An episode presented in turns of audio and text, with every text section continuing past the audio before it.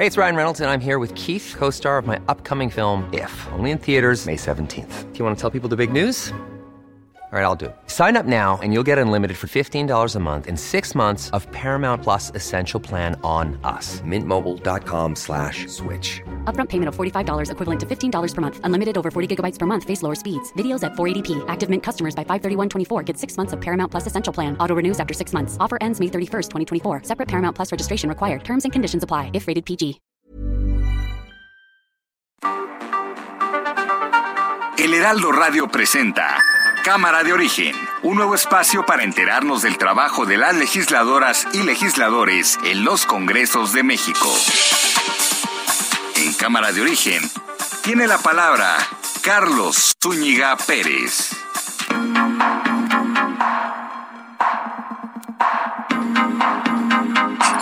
¿Cómo están? Muy buenas tardes. Gracias por acompañarnos a esta nueva emisión de Cámara de Origen. Les habla Carlos Zúñiga Pérez.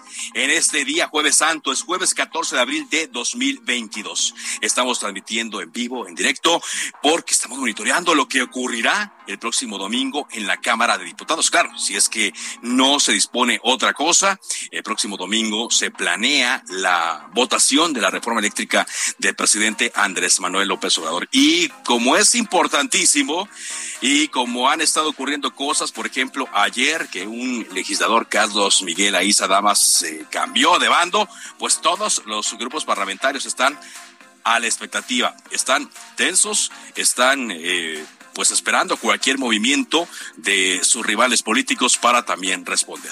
De eso le vamos a estar hablando, por supuesto, tendremos la actualización de las noticias y las entrevistas relacionadas con el quehacer legislativo, también con otros temas que no necesariamente tienen que ver con la reforma eléctrica. Arrancamos, como siempre, escuchando cómo va la información a esta hora del día. Edna Díaz, diputada del PRD. Por eso es que lamento mucho toda esta campaña de desprestigio, de injurias, de mentiras, que precisamente surgió ahí en el Pleno, cuando el diputado Godoy se le ocurrió mencionar mi nombre y relacionarme con algo que yo no tenía la menor idea.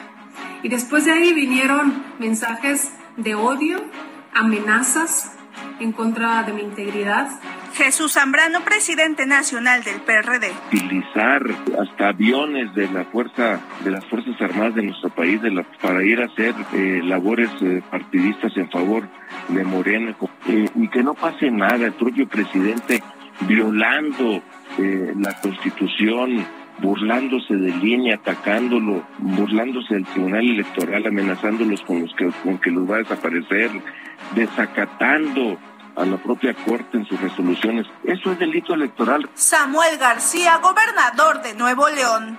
Y se va a dar la difusión de una plataforma que ya existe y está en el Instituto Estatal de la Mujer.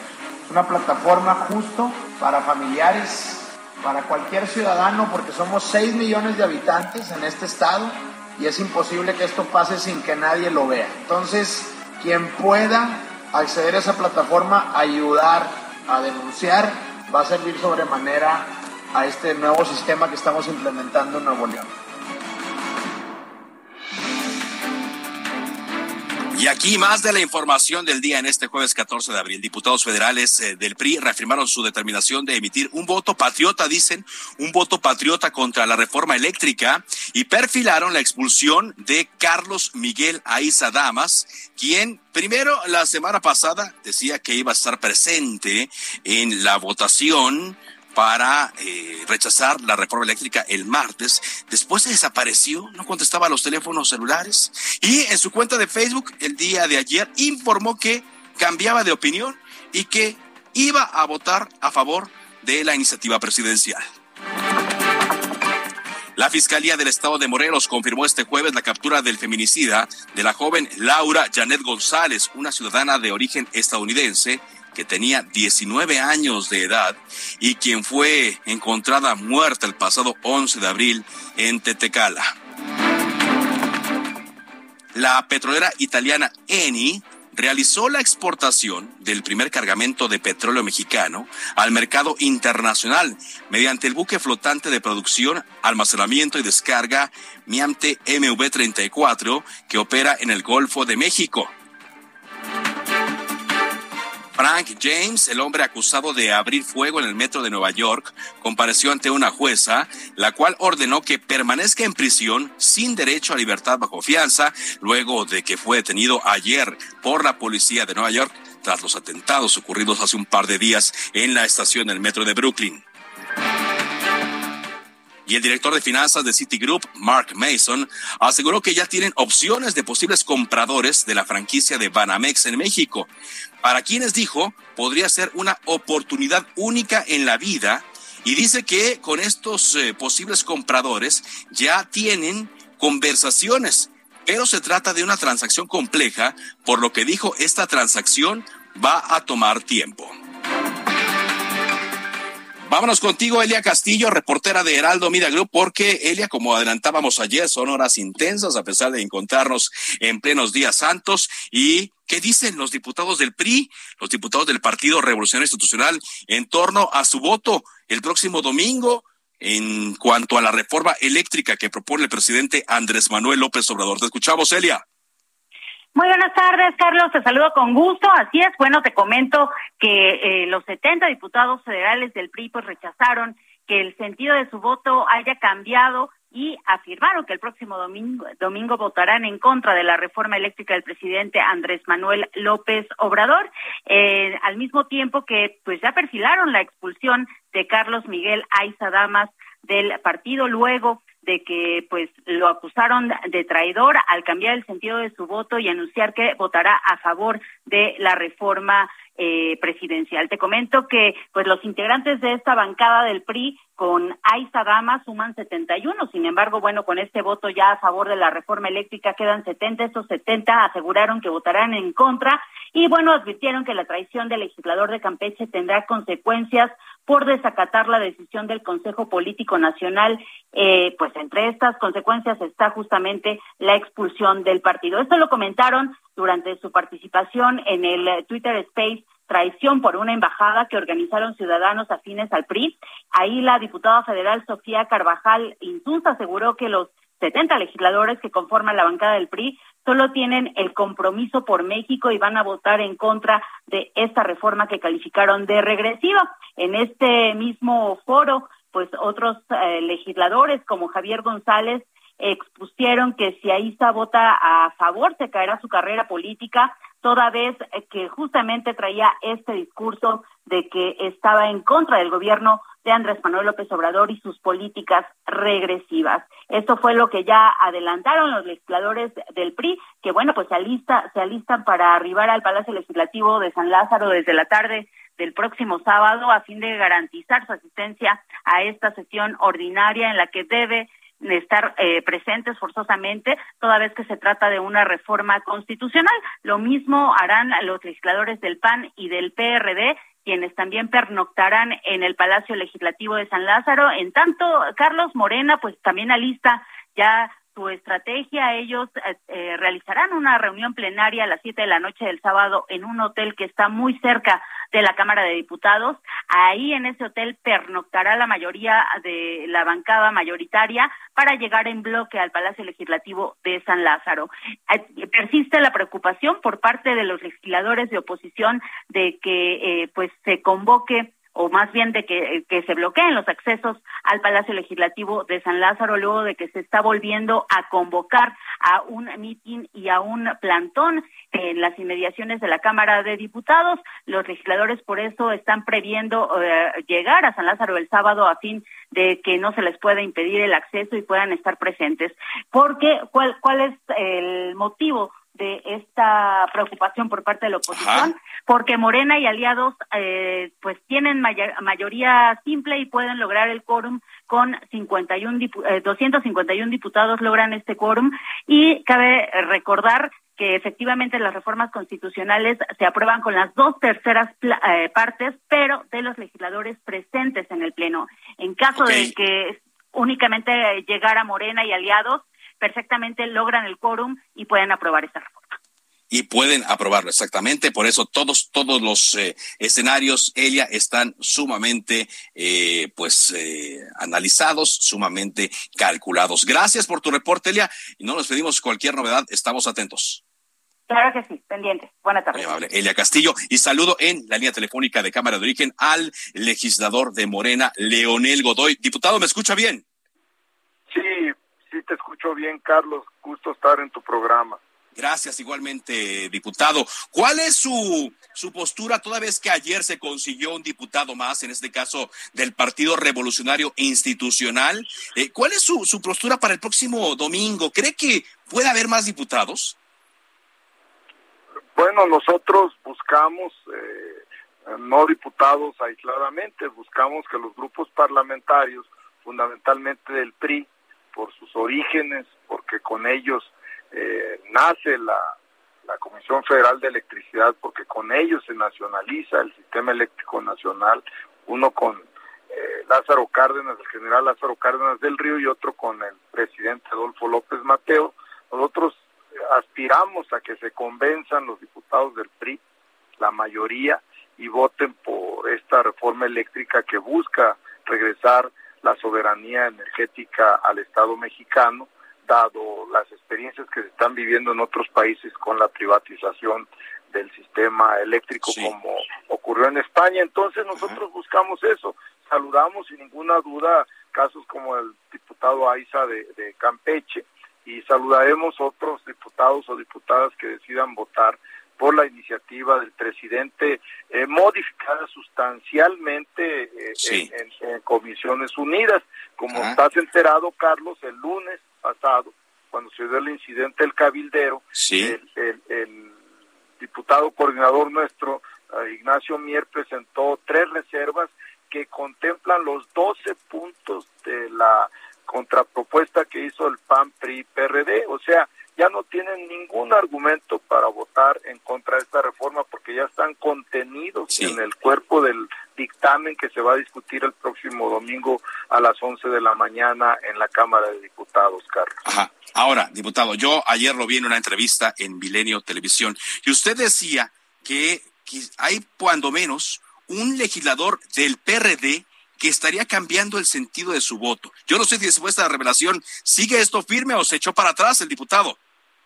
No te sé decir eso, lo sabremos el domingo, pero reitero, nosotros, como lo dije a tu compañero Pedro Gamboa, nosotros no estamos apostando a dividir a los grupos parlamentarios, nosotros queremos convencer a los grupos parlamentarios, fundamentalmente del PRI y también en el caso del PRD, porque como tú sabes, el PRD en el 2013 votó en contra de la reforma eléctrica de derecha que presentó el presidente Peña Nieto junto y que fue aprobada por el por el PRI, por el PAN en aquel año. Sí, sí, sí, eh, Parecería eh, pues contra toda lógica eh, política e ideológica que ahora votaran a favor de que se mantenga esa reforma del 2013.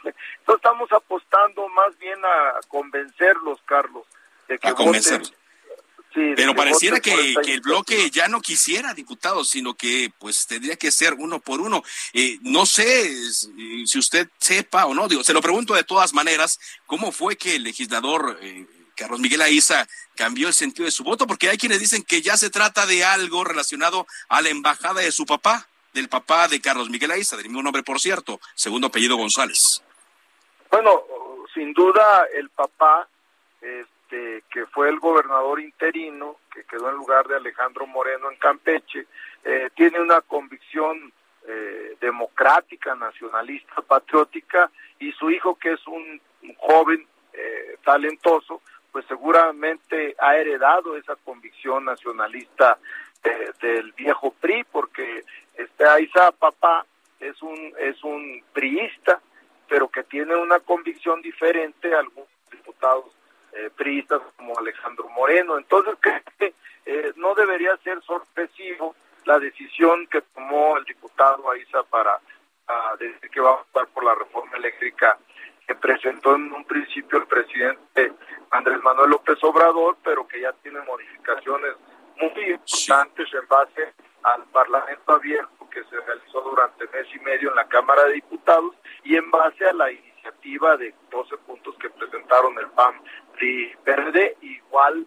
propuestas nuestras que también se incluyeron. Sí, sí, sí. O sea, el dictamen es muy diferente ya al que a la iniciativa que presenta el presidente.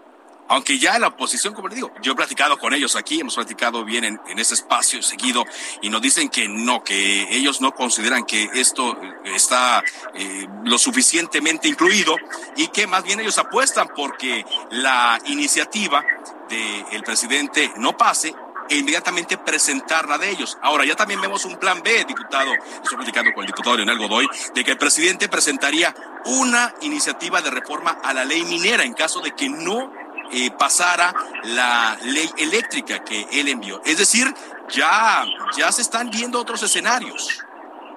Eh, sin duda, eh, la propuesta de que el PAN va a presentar una iniciativa, pues es, es un estilo bravucón, protagónico, sin ningún fundamento. Ellos tienen 114 diputados, nosotros tenemos 276, pues es absurdo lo que están haciendo, es simplemente engañar como han venido engañando. Nosotros creemos que el PAN en este tema de la reforma eléctrica, como de todo el tema energético, no tiene remedio. Ellos están defendiendo un modelo privatizador que representan muy bien sus, sus representantes populares y bueno, eh, eh, no esperamos nada de ellos. Desde el Partido Acción Nacional no esperamos nada, porque ellos se proclaman como los ganadores con la reforma eléctrica del 2013 de Peña Nieto. Lo triste es que el Partido Revolucionario Institucional, algunos de sus diputados abandonen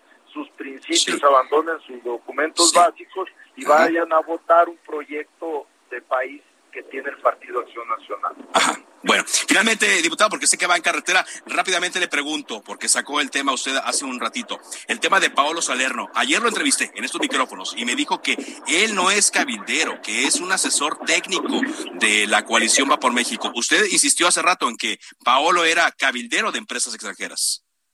Bueno, no hay ninguna duda. El documento que presenta extemporáneamente el, grupo parlamentario del PRD de pedir el acceso de él como un supuesto eh, eh, asesor externo, eh, lo desmienten dos cosas, sus propias afirmaciones con Julio Astillero, donde dice que él no percibe ningún salario que es honorario de estos, de, de los tres partidos, no solo del PRD, sino del PAN, del PRI, del PRD. Y luego el documento que saca su, su, su corporación a la que él pertenece, que se llama Salerno y, Asociados, donde dice claramente que él es eh, no solo el, el, presidente de este agrupamiento, sino que ellos se dedican a eso, a, dar asesoría técnica especializada. Y la asesoría técnica especializada en cualquier país del mundo se llama eh, eh, cabilderos, no es no son asesores normales todos los diputados, todos los grupos parlamentarios tienen asesores normales. Eh, ningún grupo parlamentario tiene de asesor a un cabildero profesional que representa intereses de compañías extranjeras como Enel y otras empresas italianas. O sea, yo no tengo ninguna duda de que es cabildero, porque él no puede vivir honorariamente de, asesorar a tres partidos políticos y el, el documento de, de, la del grupo parlamentario del PRD lo confirma porque dice que es un asesor externo. Eso no existe, no hay esas figuras de asesores externos. Ok. Diputado, le agradezco mucho que nos haya tomado esta llamada y estamos atentos a lo que ocurra el domingo. Al contrario, como siempre, muchas gracias por tu gentileza, Carlos. Hasta luego, Leonel Godoy, diputado del Partido Morena, que dice este, él, Paolo Salerno, es un cabildero. Saludamos ahora hasta Nuevo León a Daniela García, la corresponsal de Heraldo Media Group. ¿Cómo van las cosas en cuanto a las desapariciones de mujeres? Daniela, te escuchamos. ¿Qué tal, Carlos? Muy buenas tardes. Pues de hecho, el día de hoy el gobierno del estado anunció que ante este incremento en desapariciones de mujeres se va a implementar el código ALBA en la entidad, con lo que buscan ellos acelerar la búsqueda con el apoyo de los tres niveles de gobierno, la sociedad civil y los establecimientos comerciales. Hubo una reunión en la mañana de la Mesa de Construcción de Paz con Fuerzas Federales y ahí el gobernador Samuel García anunció que destinarán 50 millones de pesos más para la Comisión Local de Búsqueda. Y detalló que aunque ya se implemente en la entidad de alerta AMBER, se enfocarán en el código ALBA como medida urgente y extraordinaria ya que pues reconocen que es necesario reforzar las acciones y mecanismos que debe tener la autoridad ante la desaparición de una mujer, destacando que las primeras horas son cruciales y de hecho pues lo que pidieron fue que se sume también la policía municipal en ese sentido. Agregó que van a trabajar con el Poder Judicial como un sistema integral para operarse a partir de este mismo día y que estarán colaborando también con el Congreso del Estado para reformar algunas leyes y crear otras, aunque no tenemos información de eh, cuáles en este momento. Y adelantó también, Carlos, que se van a firmar convenios con la Fiscalía General de Justicia del Estado y con estados vecinos como Tamaulipas, Coahuila y San Luis, San Luis Potosí pero eh, pues sí mencionó que darán mucha difusión al código ALBA, ya que lo que comentaba el gobernador es que a pesar de que hay seis millones de habitantes en el estado, es imposible que nadie pueda pues dar información eh, correspondiente a las desapariciones que se han estado dando en los últimos eh, las últimas semanas y en los últimos días específicamente. Y si me permite, Carlos, solamente actualizar, eh, pues en el caso de la, la chica que está desaparecida, Tebani, ella, pues la verdad lo que ha estado comentando la autoridad es que se, mantiene la búsqueda en este momento y de hecho lo que tenemos información en estos momentos es prácticamente muy reciente. Se encuentran acordonando eh, pues la zona donde inició la búsqueda de Devani Escobar en días pasados, ya que presuntamente van a investigar un registro abierto en un terreno aledaño de un motel ubicado sobre la carretera Alaredo en el municipio de Escobedo. Esto como parte de las investigaciones que se están haciendo en este momento. Participa Fuerza Civil, elementos ministeriales y protección civil del Estado. Se encuentra muy cerca de una brecha junto a la carretera Alaredo. Esto pues son parte de los trabajos que ha estado haciendo la autoridad, pero también eh, los familiares y conocidos de Devani que están participando en esta búsqueda en este pues, momento. lo que no son buenas noticias, sin duda. Ojalá. Ojalá y haya, haya algo en contrasentido, Daniela. Muchas gracias. Seguiremos informando, Carlos. Muy buenas tardes. Muy amable. Qué, qué, tristeza, qué fenómeno está allá en Nuevo León. Vámonos contigo ahora a Carlos Navarro porque hacen eh, un llamado eh, las autoridades de la Ciudad de México a tomar previsiones porque el termómetro va a subir, incluso estaba viendo yo pronósticos por ahí de los 30 grados centígrados durante estos días santos. Te escuchamos, Carlos. Adelante. Buenas tardes, Carlos. Te saludo con gusto a ti, al auditorio, y les comento que la Secretaría de Salud de la Ciudad de México hizo un llamado a la población a tomar medidas preventivas ante las altas temperaturas que ya se registran en la entidad. El objetivo, reducir riesgos a la salud como el golpe de calor, daños en la piel por exposición prolongada al sol e infecciones gastrointestinales. El Centro de Salud Jalalpa el Grande de la CEDESA cuenta con un área exclusiva de hidratación oral destinada a la atención de los pacientes que requieren la restitución de su estado de hidratación, sea por diarrea, vómito e infección gastrointestinal. En este caso, la responsable del programa, Yesenia Camarillo Cristóbal, informó que en estos días se incrementan las enfermedades gastrointestinales debido al consumo de alimentos en mal estado y que causan diarrea. Las características de deshidratación, señaló, son tener mucha sed, ojos hundidos y secos, llantos sin lágrimas, sensación de boca seca y poca energía. En este caso, el especialista señaló que si la persona presenta calambres y no quiere tomar líquidos, es necesario acudir de inmediato al centro de salud, ya que una deshidratación sin tratamiento puede ocasionar la muerte. Ante este panorama, Camarillo informó de algunas medidas de prevención, aumentar la ingesta de líquidos, el consumo de frutas y verduras frescas de temporada, sobre todo reforzar el lavado de manos desde la preparación de alimentos y consumo. Comentarle a nuestros radioescuchas, Carlos, que la CEDESA dispone de 231 centros de salud y clínicas especializadas en las 16 alcaldías de la Ciudad de México. Esto para la atención oportuna de padecimientos en la población. Así es que si usted tiene alguno de los signos que ya les hemos contado, hay que prevenir si puede un centro de salud o tomar frutas frescas, verduras frescas e hidratarse ante las altas temperaturas. Carlos, la información que te tengo. Muy bien, muchas gracias. Gracias eh, por esta información, Carlos Navarro. Y sí, es mejor mantenerse fresco, hidratado y disfrutar de estos días de la mejor manera posible, pero sin exponerse tanto. Le comento también que elementos de la Policía Federal Ministerial y de la FGR de la Fiscalía General de la República. Detuvieron a Francisco José Barreto García, alias el contador, a quien se relaciona con José Valderas Garza, alias el JJ, quien formaba parte del cártel de los Ventral Leiva y quien, no sé si usted se acuerda, pero lo vamos a traer aquí, es señalado de intentar matar a el futbolista Salvador Cabañas del Club América. Y de acuerdo con el Registro Nacional de Detenciones, el contador fue capturado cerca de las ocho de hoy, cerca de las ocho de hoy, 14 de abril. Este hombre ya había estado preso por nueve años y fue arrestado por la probable comisión del delito de delincuencia organizada. Su captura se llevó a cabo en un domicilio ubicado en la colonia Llano Redondo, en la alcaldía Álvaro Obregón. Y eh, en este lugar, vehículos de la fiscalía acordonaron toda la zona y después de que lo capturaron fue ingresado a un vehículo blindado y llevado a una sede de la FGR en Toluca, donde permanecerá y posteriormente será llevado al penal del altiplano. Capturado, otra vez recapturado, el contador. Con esto vamos a ir un corte comercial. Esto es Cámara de Origen. Gracias eh, por su sintonía en este Jueves Santo. Le recuerdo mi cuenta de Twitter, arroba carloszup. Después de la pausa, más noticias y entrevistas.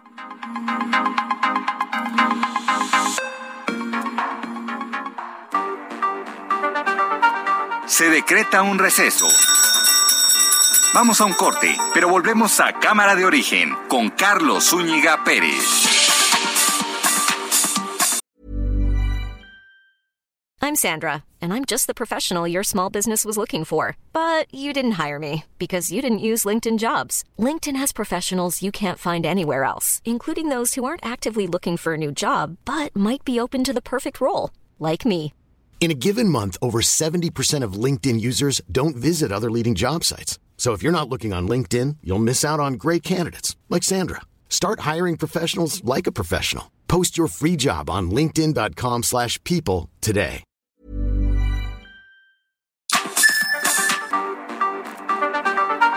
Se reanuda la sesión. Volvemos a Cámara de Origen con Carlos Zúñiga Pérez.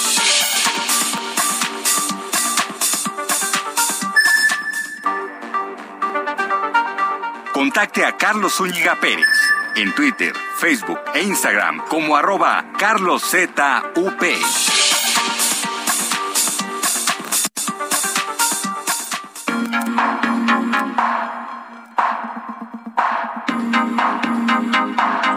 Avanzamos con la información en este día 14 de abril de 2022, jueves, jueves santo, y saludo en la línea telefónica de Cámara de Origen a la diputada federal del PRI, vocera de esta bancada también, Paloma Sánchez. ¿Cómo le va, diputada?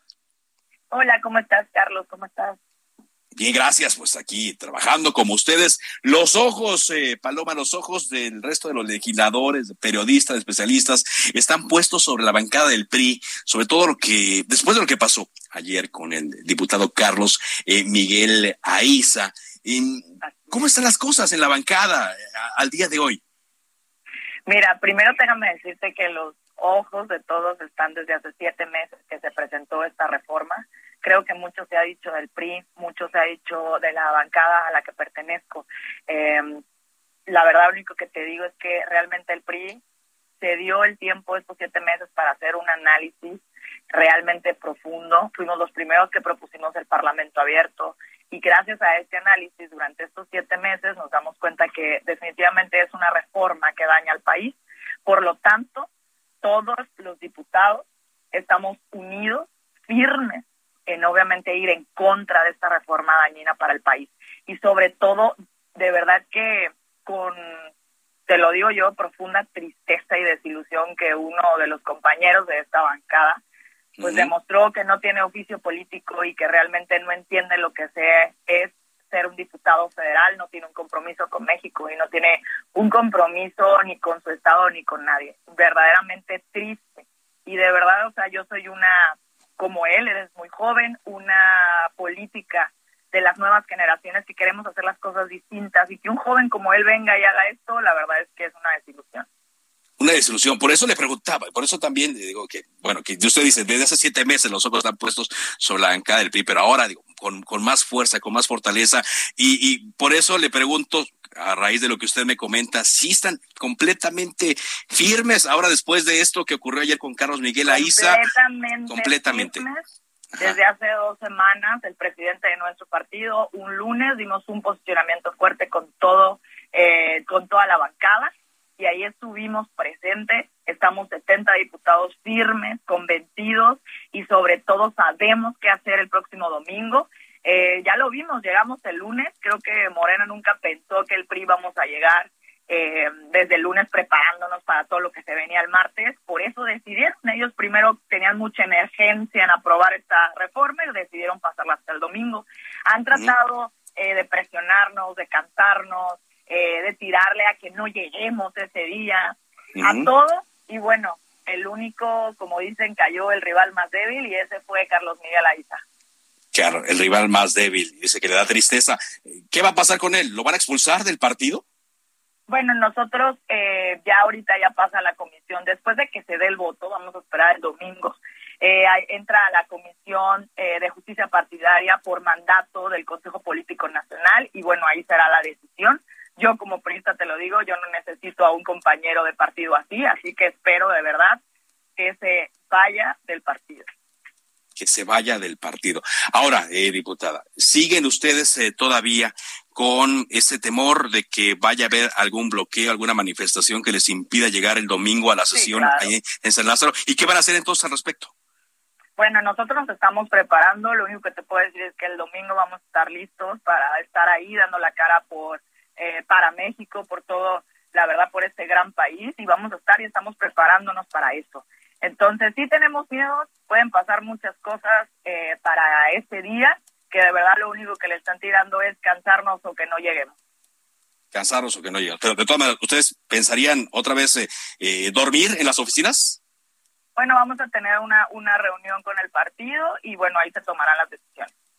Ahora, siguen los, eh, y más que coqueteos, eh, pues ya los mensajes directos del presidente Andrés Manuel López Obrador. Digo, hoy no hubo mañanera, pero ayer, eh, antes incluso de que nos enteráramos el, el, cambio en el sentido del voto del diputado Carlos Miguel Aiza, pues el presidente seguía hablando y específicamente del PRI. No habla de otro partido más que de el PRI.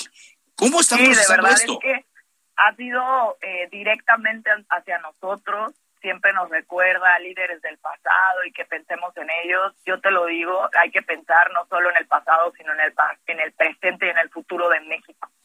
Eh, yo creo que ha sido directamente para nosotros, o sea, ustedes lo han visto durante meses, también en redes sociales y los ciudadanos escribiéndonos. Eh, yo como diputada he recibido cartas, he recibido por redes sociales, en todas las redes, por correo electrónico, preguntándome que cómo iba a ser el voto y que la verdad apoyáramos a México y que no permitiéramos que nos dejáramos amenazar ni chantajear. Y pues ahí está, qué más que en las mañaneras todos los días nos mencionaban, ¿no? Eh, como dices, pues hoy no hubo, sino seguiré diciéndolo y creo que va a ser así hasta, pues hasta el domingo, ¿no? Hasta el domingo. Diputada, estoy platicando con la diputada Paloma Sánchez del PRI, vocera de, esta bancada. Eh, diputada, eh, ¿Cómo fue que Carlos Miguel Aiza comunicó esto? Y eh, no sé si sea cierto que se ausentó, es decir, ya ve que había puesto en su cuenta de Twitter que iba a votar en contra de la reforma y que después no lo encontraban y como que se desapareció. Eh, ya llevábamos, la verdad es que siempre yo la duda eh, como de su voto lo buscamos y todas las veces dijo que estaba en contra, que no estaba de acuerdo. De hecho, se acercó con compañeros que están en las Comisiones Unidas y él siempre apoyó diciendo que pues él siempre aceptó que era una reforma que, que pues no era para bien de México. Entonces, todo este tiempo estuvo muy, muy este atento a todo como en contra y en contra. Llegó el, el lunes, que fue que primero hicimos una reunión, hubo una comida con todos los diputados, el presidente del partido, tampoco llegó a la rueda de prensa, que te digo que vimos casi hace ya tres semanas, dos semanas, y dijo, llegó el lunes y nosotros vimos que no había llegado, le empezamos a marcar, obviamente eh, a unos les decían, no, no se preocupen, es que iba volando, es que ya voy para allá, buscamos a su particular y su particular dijo que le dolía la cabeza, después dijo que todo el tiempo estuvo en su oficina, pero lo más triste de todo fue que le hablamos a su papá, un día antes de que él diera el anuncio y su papá dijo, no, es que él está firme, que va en contra porque sabe que no es bien, no está bien para México, pero sí estoy preocupado porque no me han hablado ya para el tema de la embajada. Entonces, ah, entonces usted sí tiene que ver con el tema de la embajada. por supuesto, te juro, estuve yo en una llamada que hizo el coordinador de asesores este, del PRI y yo estaba yo escuchando lo que decía y el señor, toda la, el exgobernador decía que bueno, no la habían marcado, pero que su hijo de hecho ya estaba en México, que siempre ha votado como se le, como se le había eh, preguntado que era en este momento ir en contra de la reforma y que estaba convencido. Al otro día lo único que hizo fue, lo, nos enteramos por las redes sociales, él no avisó a nadie, no sé si le avisó a un compañero o algo, a mí no, no hubo nada de anuncio ni dentro, se salió del grupo del chat que tenemos todos los diputados y obviamente pues está escondiendo de nosotros y cerró todas sus cuentas, que eso es importante, Carlos, porque hay una cuenta ahorita que es fake, que están diciendo que él está haciendo declaraciones. Es una mentira, pueden checar la cuenta, es no es, es falsa. Es falsa, esa cuenta es falsa. Bueno, diputada, pues... Sus redes sociales. Él cerró todas sus redes sociales después de que eh, dio este anuncio, bueno, Twitter en particular, aunque puso. Nadie ha hablado con él. Dicen los de Morena que ellos tampoco. En mi caso, no. Este, y mira que por WhatsApp he mandado todos mis tweets. bueno, eh, finalmente, diputada, y cierro la, la, pregunta con la idea con la que iniciábamos esta entrevista. Entonces, firmes, ustedes únicamente ven a Carlos Miguel Aiza en esta posición. Usted le, calificó como el rival más débil. Ya no hay más débiles. No, yo creo que estamos todas, todos convencidos y firmes. En mi caso, en un caso personal, estoy lista y preparada para llegar el domingo y ir en contra de esta reforma que solo le hace daño a México. Muy bien. Sé que usted no puede hablar eh, por las otras bancadas, pero eh, hace rato entrevistaba yo a Leonel Godoy y decía que mínimo un diputado del PRD podría cambiar el sentido de su voto. Sé que forma parte de, una coalición, aunque esa eh, comunicación la mantienen los dirigentes. ¿Se ha escuchado de otro partido de, Va por México que pueda, algún diputado puede cambiarlo? Ajá, como tú sabes, va por México, ya salió, llevó su propia propuesta, estamos unidos, no tengo la información de que algún otro compañero lo vaya a hacer, creo que no puedo hablar por ninguna de las demás bancadas, hablo por la de la del PRI, eh, que estamos unidos, estamos listos, preparados, aguantando y vamos con todo el domingo porque esa reforma no puede pasar, Carlos. Esa reforma no puede pasar, dice Paloma Sánchez. Gracias por esa entrevista, diputada. Estamos atentos. Muchísimas gracias, Carlos. Gracias.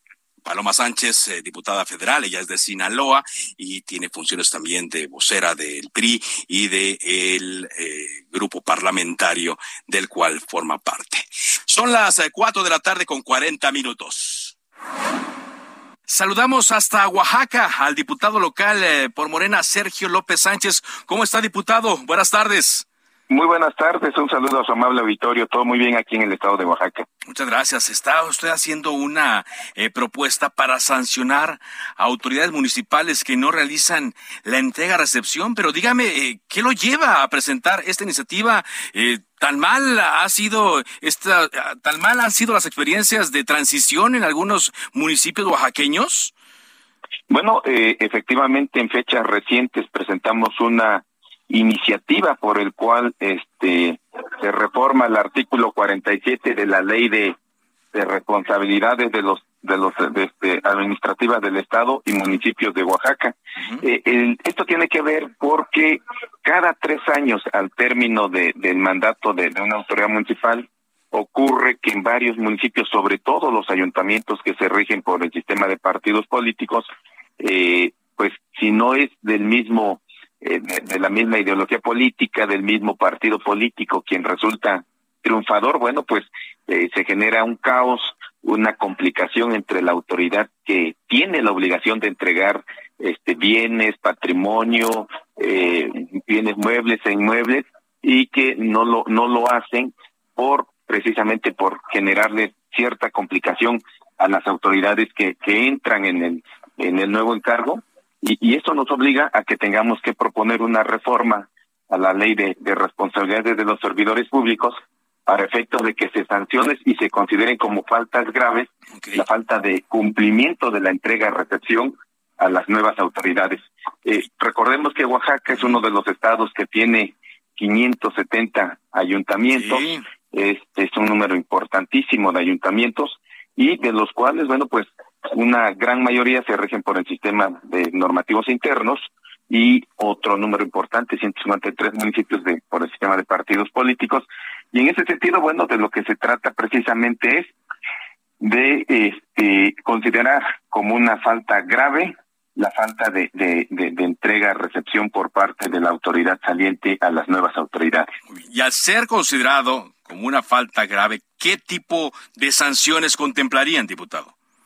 Bueno, las sanciones este, a que se refieren la falta grave es la suspensión del empleo, cargo, comisión, destitución del empleo, cargo, comisión, sanción económica e inhabilitación temporal para desempeñar empleos, cargos o comisiones en el servicio público y para participar en adquisiciones, arrendamientos, servicios u obras públicas, ¿no? Este, son las que se están planteando precisamente para considerar como falta grave este, esta reforma que planteamos a la ley de responsabilidades administrativas del Estado y municipios de Oaxaca. Muy bien, pues sí, se haría esto necesario debido a que, pues, aunque hay pugnas políticas, esas se terminan cuando las elecciones pasan y ya se declara a un ganador. Y los que resultan perjudicados, pues, son los habitantes, ¿no? De cada comunidad, de cada municipio.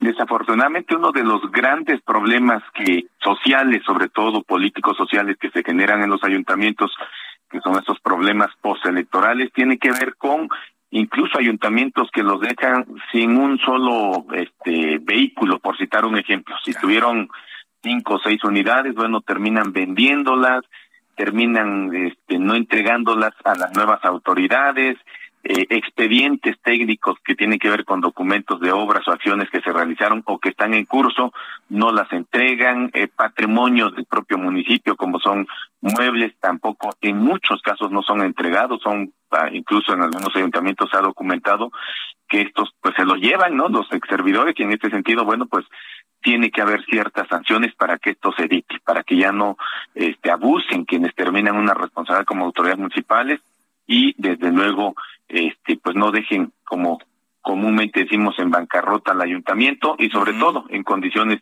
difíciles a las nuevas autoridades para iniciar con su mandato, con su nueva responsabilidad. Claro, esto sería paralelo, lo menciono para que le quede claro a los auditorios, digo, si se encuentran anomalías y irregularidades, estas tendrían que ser denunciadas, llevarían su curso legal, pero adicional se eh, impondrían estas sanciones que usted está proponiendo en caso de que sea aprobada la iniciativa. Es correcto, nosotros hemos estado ya platicando con mis compañeros e integrantes de esta legislatura y tenemos la prácticamente las condiciones mayoritarias de que sí se pueda aprobar esta esta reforma que estamos planteando esta iniciativa. Y obviamente en el momento en que esté aprobado aplicará para las nuevas autoridades, para las autoridades actuales cuando les toque, en este caso, hacer la entrega-recepción de los bienes y de todo el patrimonio que está bajo su responsabilidad de los integrantes de un ayuntamiento, ¿no? De tal manera que, una vez que se apruebe esta iniciativa, pues obviamente las autoridades que hoy están en funciones, quien no cumpla con este procedimiento de entrega-recepción será acreedor a estas sanciones graves que a partir de que se aprueben se aplicarán en el estado de Oaxaca los 570 municipios. Está, está muy interesante, eh, diputado. Y dígame, eh, en estas pláticas que ha tenido con las distintas fuerzas políticas eh, del estado de Oaxaca, del Congreso de Oaxaca, ¿sí la han aceptado? ¿Sí le ve un buen camino a su iniciativa? Sí, sí, sí, hay muy buena disposición incluso de otras fuerzas políticas por una razón. lamentablemente este ha sido una eh, mala práctica de algunas autoridades que terminan su responsabilidad y pareciera ser que si su partido político no ganó, este, una forma de querer complicarle a quien sea resulte ganador en una contienda es precisamente no dejar expedientes, no entregar, no hacer el proceso de entrega-recepción en tiempo y forma, no entregar incluso patrimonio al ayuntamiento y empezar la nueva autoridad prácticamente con complicaciones, con falta de bienes, de muebles, eh, de no tener incluso claro dónde tiene, qué más patrimonio tiene el ayuntamiento, el municipio, y por eso hay mucha coincidencia en el sentido de que esto se tiene que sancionar, que, que el proceso político es una cosa, y en el proceso político, quien resulte ganador del partido que sea, pues obviamente la autoridad que esté en funciones tiene una responsabilidad y su responsabilidad termina hasta que haga entrega de lleva a cabo el proceso de entrega-recepción este, del ayuntamiento. Por eso, y esa responsabilidad no solamente es para el presidente municipal, es para todos los concejales, todos los regidores, claro. todos quienes son parte del honor del, de, cada uno de los ayuntamientos. y como al día de hoy, esta, esta eh, responsabilidad del proceso de entrega-recepción no está de alguna manera sancionada y no se hace como tal, o sea, no es una no es una sanción administrativa grave, pues en el momento en que se convierta en grave, pues obviamente quien pretenda eh, saquear un municipio, no entregarlo de manera correcta, pues obviamente será acreedor a una de las sanciones que se están proponiendo en esta iniciativa. Es increíble, pero sí, sigue ocurriendo y sería buen ejemplo también para otros estados donde las autoridades tengan tentación, las autoridades locales de pues no llevar a cabo las cosas como se deben. Diputado, le agradezco mucho que nos haya tomado esta llamada y buena suerte con esta iniciativa. Muchas gracias, muy buenas tardes y un saludo a Samuel de Victoria. Hasta luego, es Sergio López Sánchez, diputado local por Morena en el Congreso del Estado de Oaxaca. Y ya son las eh, cuatro de la tarde con 48 minutos tiempo del centro de México. Saludamos a Ángel Arellano. Qué milagro de Jueves Santo, Ángel, el poder escucharte. ¿Cómo estás? Hola, Carlos. ¿Cómo estás? Pues sí, un milagro. Fíjate, la Semana Santa está llena de milagros. Y vamos con lo más leído en nuestro portal y de las tendencias que usted encontrará en Twitter. Y precisamente Jueves Santo es una de las palabras que son más citadas en esta red social, debido a que pues es uno de los días más importantes en esta Semana Santa, que es la conmemoración cristiana anual de la Pasión de Cristo, la entrada a Jerusalén, la última cena el Via Crucis, la muerte y la resurrección, que comienza pues el Domingo de Ramos, que comenzó el Domingo de Ramos pasado con eh, los festejos cristianos. Oye, y también lo que fue eh, una noticia el Domingo de Ramos pasado fue precisamente la consulta de revocación de mandato y ha levantado mucha polémica un tuit que colocó el exdiputado y actual titular de, de la Unidad de Inteligencia Financiera, Pablo Gómez, eh, diciendo que la Constitución señala que es obligatorio el voto en la revocación de mandato y que la autoridad electoral nunca lo dio a conocer a la ciudadanía porque estaba en contra de este procedimiento. Y además pues, se aventura que tú y yo y cualquier otro debimos haber acudido porque era una obligación. Sí, Carlos, pero además se aventura a decir que la que hay una sanción por no ah, haber ido. Ah, ¿Y, cuál es esa? Pues dice nada más que la Constitución señala que en su artículo 36 fracción tercera que la Constitución señala la obligación de votar y el 38 fracción 1 la sanción por no por no hacerlo dice entonces ha generado toda una, una suerte de respuestas y algunos le, le señalan sí diputado sí eh, no no diputado más bien ex diputado sí Pablo pero esto se derogó en el 2019 y le, le citan ahí ah. los artículos. Ah, Total, que se abre una gran una gran discusión. Sí. Yo creo que estaba él en el, asueto, ¿no? Y quizás se acordó y, y por eso no pudo consultarlo. Lo sí, fíjate, ¿no? propiamente es, es muy, muy reciente. De hecho, lo puso el martes 12 de abril pero pues empezó a tomar fuerza y es una de las tendencias en la red social. Y en nuestro portal de noticias heraldodemexico.com.mx Nuestros compañeros de web titularon así esta nota, Carlos. Pon atención. A ver, ¿Eres tú, Simba? Capturan en ah, calles de Catepec a un cachorro de león africano. Ah, caray. ¿Qué tal? Una nota de nuestro corresponsal José Ríos. Así que ah, puede usted consultar esta historia que incluye un video y toda la cosa en donde un cachorro de león africano de entre 6 y 10 meses de edad fue capturado y resguardado por elementos de la Dirección de Protección Civil y Bomberos de aquel municipio de Catepec luego de que vecinos del fraccionamiento Las Américas, muy, muy famoso este fraccionamiento allá en Ecatepec, pues denunciaron que este, fenil, este felino se encontraba deambulando por la calle José Francisco Córdoba. ¿Y quién se anima a tener un, león en Ecatepec? Pues imagínate, se les escapó, dijeron, no, este cuate no lo aguantamos y le abrieron la puerta y pues la madrugada de este jueves lo vieron ahí deambulando por las calles. ¿Qué tal? Qué cosa, ¿no? Imagínate. Todo pasa en Ecatepec. Todo pasa en la GAM y en Ecatepec, así que... Todo sucede ahí. Oye, Carlos, y finalmente se están cumpliendo ya 110 años del hundimiento del Titanic, que es otra de las tendencias. ¿Ya tanto? ya, ya, ya pasó bastante tiempo entre la madrugada del 14 y la película otra vez, porque cada rato la pasan en la tele. Sí, eso, eso seguramente en TV Azteca iba a estar el fin de semana, la película del Titanic, ¿no? aquella famosa pareja de Jack y Rose que termina en, de manera trágica, ¿eh? en una tragedia paralela a la tragedia en sí que fue el hundimiento del Titanic.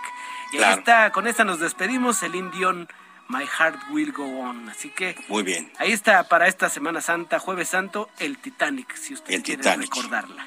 Muy bien. Gracias, Ángel. Gracias, Carlos. Ángel Arellano con la información que está en tendencia y bueno, Ahí tenemos de fondo a Celine Dion. En su cuenta de Twitter, eh, hace cosa de hora y media, el, em, senador Ricardo Monreal eh, coloca un mensaje donde menciona, rechazamos las medidas de control fronterizo que se realizan en Texas, consistentes en la detención e inspección adicional de tractocamiones y autobuses que cruzan desde México hacia los Estados Unidos. Enviamos una misiva al gobernador de Texas, Rick Abbott, y al Senado de Estados Unidos y pone una copia de esto Aquí eh, la puede usted leer en su cuenta de Twitter. Sobre el tema nos habla Gina Monroy. ¿Qué nos tiene Gina? Con la presencia de la Guardia Nacional y la Policía Estatal, el bloqueo en el puente internacional Reynosa Par se levantó tras el ataque que hombres armados realizaron ayer con la quema de tres camiones de carga. Las revisiones continúan demorando de 45 a 60 minutos por unidad. Los choferes decidieron después del ataque levantar la protesta y empezar a cruzar, esta vez resguardados por las fuerzas de seguridad pública, federal y estatal. Los camiones que llevan perecederos electrodomésticos, autopartes y detergentes a Estados Unidos comenzaron a ingresar, aunque de manera lenta, por el puente de Reynosa, que desde el lunes permaneció bloqueado por los choferes como protesta ante las inspecciones nivel 1 que ordenó el gobernador de Texas el pasado 6 de abril y que siguen vigentes. Uriel Ordóñez, presidente de la Asociación de Transportistas de Reynosa, mencionó que se ha reanudado el movimiento de carga, pero el Departamento de Transporte de Texas tarda de 45 a 60 minutos con cada unidad, además de que previamente se hicieron dos revisiones, una de estas del Departamento de Transporte Federal de Estados Unidos, pasando los camiones por rayos gamma. Gracias, Gina, por esta información y de esta manera llegamos a la parte final de Cámara de Origen. Gracias por habernos acompañado en este día 14 eh, de abril. Estamos atentos a lo que ocurra en cuanto a la reforma eléctrica. Sigue la sintonía de El Heraldo Radio, enseguida referente informativo. Mi nombre es Carlos Zúñiga Pérez y nos seguimos escuchando. Por ahora es cuanto. Buenas tardes.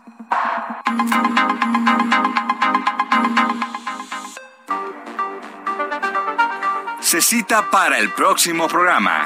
Cámara de origen, a la misma hora, por las frecuencias de El Heraldo Radio. Se levanta la sesión.